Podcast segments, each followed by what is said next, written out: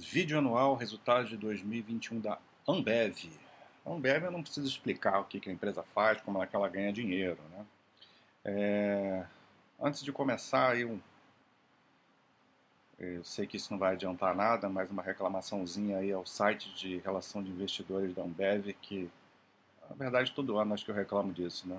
Há anos e anos que não, não melhora, né? Muito pouco material, não tem, não tem apresentação de ITR, ITR não é que seja algo que vocês precisam olhar, mas para eu fazer análise anual, às vezes é importante ter mais dados lá, que me ajuda a fazer o trabalho aqui. É, eu ontem eu analisando a Frasli, eu elogiei bastante, né, o site de relação de investidores, então agora o movimento contrário aí tive que ter um esforço maior para ficar catando informação, mas é o que temos, né? Ambev é uma empresa aí consolidada, muito antiga, isso aí não vai mudar. Eles não estão preocupados com, com esse tipo de coisa. E quem é sócio já está acostumado com isso e quem quiser ser sócio tem que aceitar isso. Mas vamos ao que importa, né? Apesar de dessa reclamaçãozinha, a Ambev teve um, um resultado muito bom aí em 2021, como a gente não vinha há muito tempo. Uma empresa que estava estagnada aí operacionalmente, mais ou menos desde 2015, sem sair do lugar. E agora em 2021 deu uma, uma guinada boa. E não é só porque a base de comparação é, é fraca com 2020, né, o início da pandemia.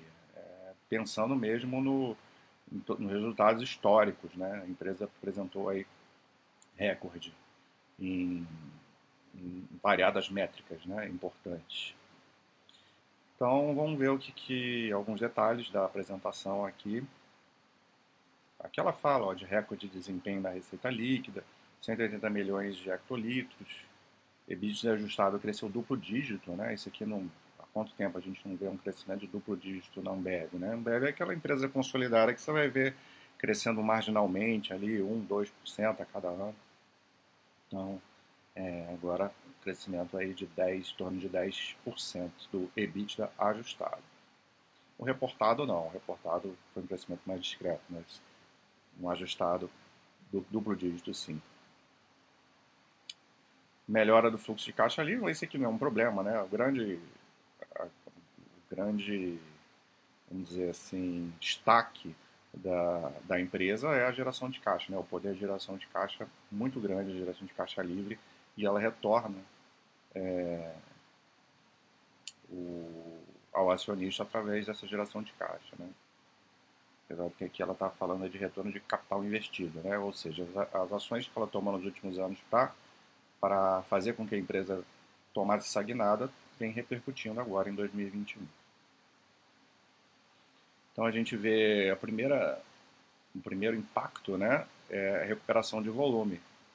Vê como, ó, falei lá de 2015, né, que ela estava estagnada desde 2015, bate aqui com, a, com essa questão dos volumes, né, que é uma empresa que tem que precisa gerar muito volume para render, né. Claro que o ideal é não, não crescer só no volume, é você crescer de outra forma, né, em receita por hectolitro, né? Mas o volume, obviamente, vai impactar muito no resultado. Então a gente vê uma queda muito grande, né?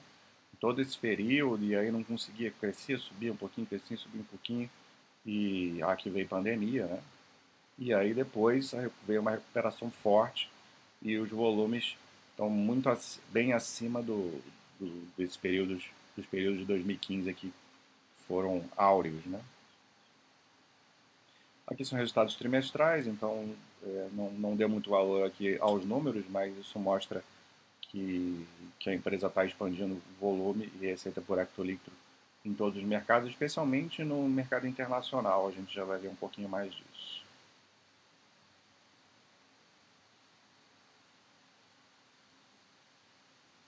Esse BEES, não sei como é que se fala isso, BIS, é, é uma plataforma B2B, tá? Que a Ambev vende diretamente para os seus clientes é, comerciais.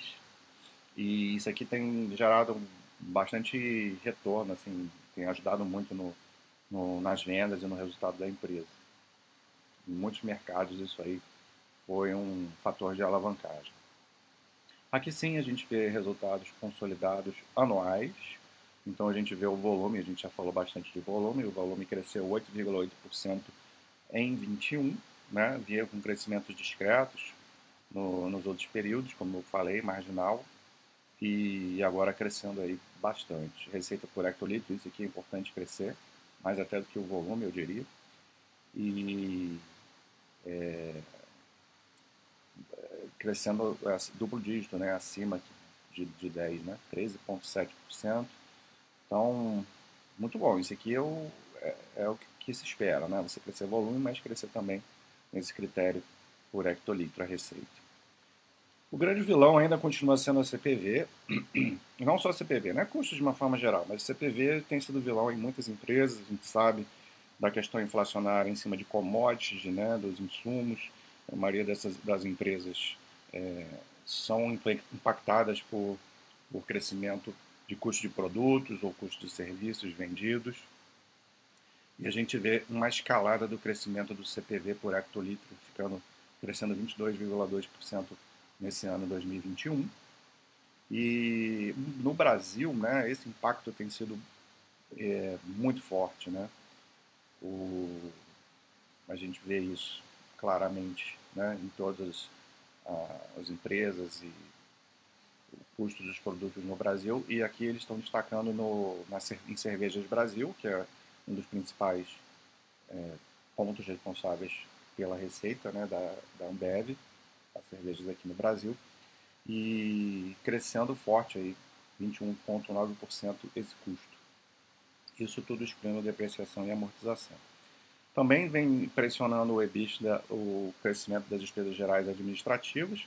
Um pouco aqui do crescimento é porque cresceu muito o número de vendas, então é normal você crescer também as despesas, mas a empresa vem investindo muito em marketing também, é, o, que, o, que, o que é bom, né? Isso aí acaba retornando crescimento, mas está aí. E também ela é, reportou que também cresceu muito despesa com remuneração variável. Né? Então, o conjunto desses fatores aí fizeram esse crescimento muito grande que precisa ser controlado aí para frente, porque você soma tudo isso, né? Despesas gerais, com custos de produtos vendidos e é muita pressão na margem, né? Então a margem, a margem bruta, pegando o CPV e a margem EBITDA juntando esses dois, vão tomar uma pancada e tomou, né? Apesar da gente ver o grande destaque para mim é o EBITDA ajustado, que cresceu duplo dígito, eu já falei, né? Há muito tempo que a gente não via isso, quase 11% de crescimento em 2021 Aqui ela nem vai falar de margem, né? Porque foi bem fraca a margem. A margem caiu é, quase 6 pontos percentuais, uma coisa assim.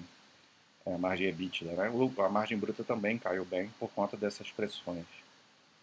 Então, isso é algo para ser resolvido, mas boa parte desse problema a empresa não, não tem culpa, né? Que é o, o, a inflação sobre, sobre commodities.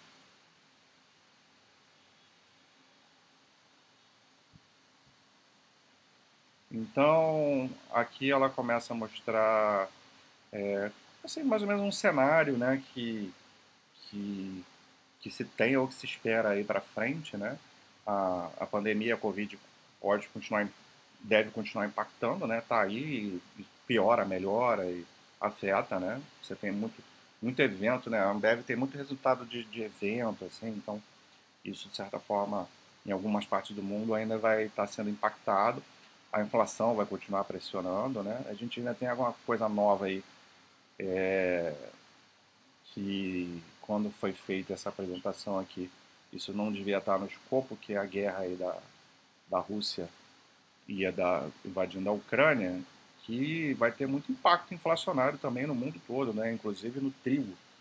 Então, empresas aí que dependem do trigo vão tomar uma pressão maior ainda nesse ano aí, né? Então, isso vai continuar sendo um problema, certamente, em 2022. O impacto disso a gente não sabe ainda, né? Se vai ser igual, maior ou menor do que vinha sendo em, em 21.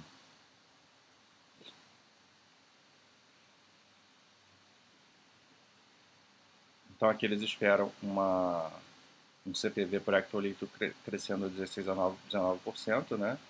que é, vamos ver quanto que estava ali reportado, 22, já seria uma queda ali em relação. A expectativa deles é de um, de um CPV menor, mas vamos ver, né? E continuar crescendo o EBITDA, né? Mais do que foi em 2021. Isso sim seria um grande desafio, né? Porque crescer duplo dígito não é fácil.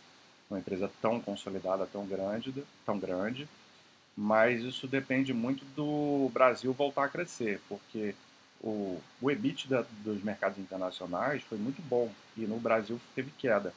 Então, se conseguir melhorar o resultado aqui no Brasil, mantendo mais ou menos, o, não precisa nem crescer tanto lá fora, mas se é, gerar uma balança mais equilibrada entre esses mercados, assim, aí ela consegue.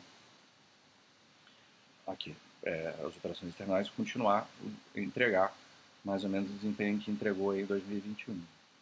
Então aqui vem um resumo né, do, dos destaques financeiros, coisas algumas a gente já falou, né? Volume cresceu 8,8, receita 23,7, né? Muito, muito bom com volume e por receita por hectolíquido também. O EBITDA quase 11%, e aí o lucro líquido acompanha mais ou menos aí o crescimento do EBITDA, sem grandes distorções no resultado financeiro. Empresa aqui não tem dívida, né? então não tem a questão de juros, de despesa financeira, é mais a questão de imposto, tem os créditos tributários que às vezes bagunçam o resultado. É, e um fluxo de caixa operacional de mais de 21%. Aqui a, a grande força da empresa, né? O sócio da Ambev, ele é sócio da Ambev, deveria ser sócio da Ambev, pela, pela uma questão de expectativa de geração de caixa forte, porque o que sobra de caixa vai ser retornado é, para o acionista, né?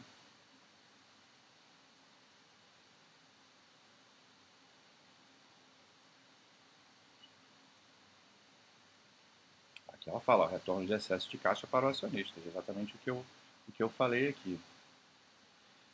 Ah, investimentos em marketing, também já comentei. Tá aqui, ó, o que ela, que ela espera, né? Então é isso que você tem que cobrar nos próximos anos, olhar se ela está entregando. Retorno sobre o capital investido aumentando, o lucro econômico aumentando e o fluxo de caixa livre aumentando.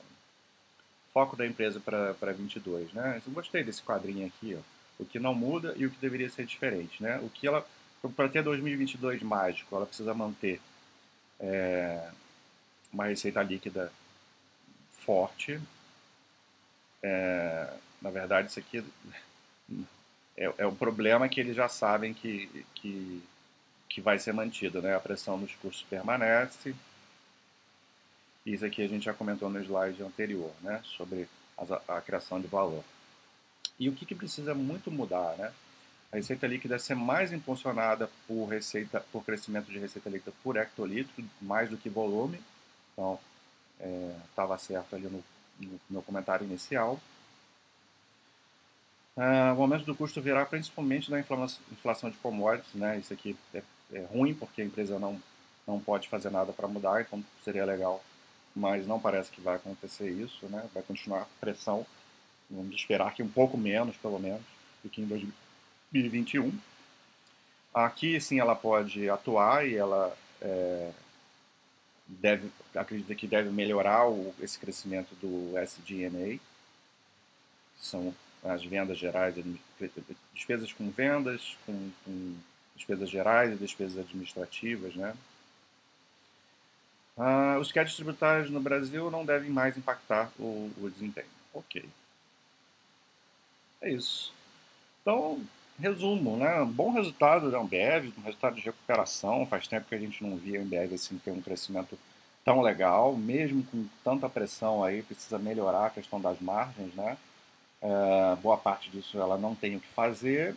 No, no, que ela pode fazer, vamos ver se ela vai atuar para melhorar um pouco essa margem aí e continuar crescendo é, volume, receita e EBITDA. Então, muito bom resultado. Ambev, um abraço.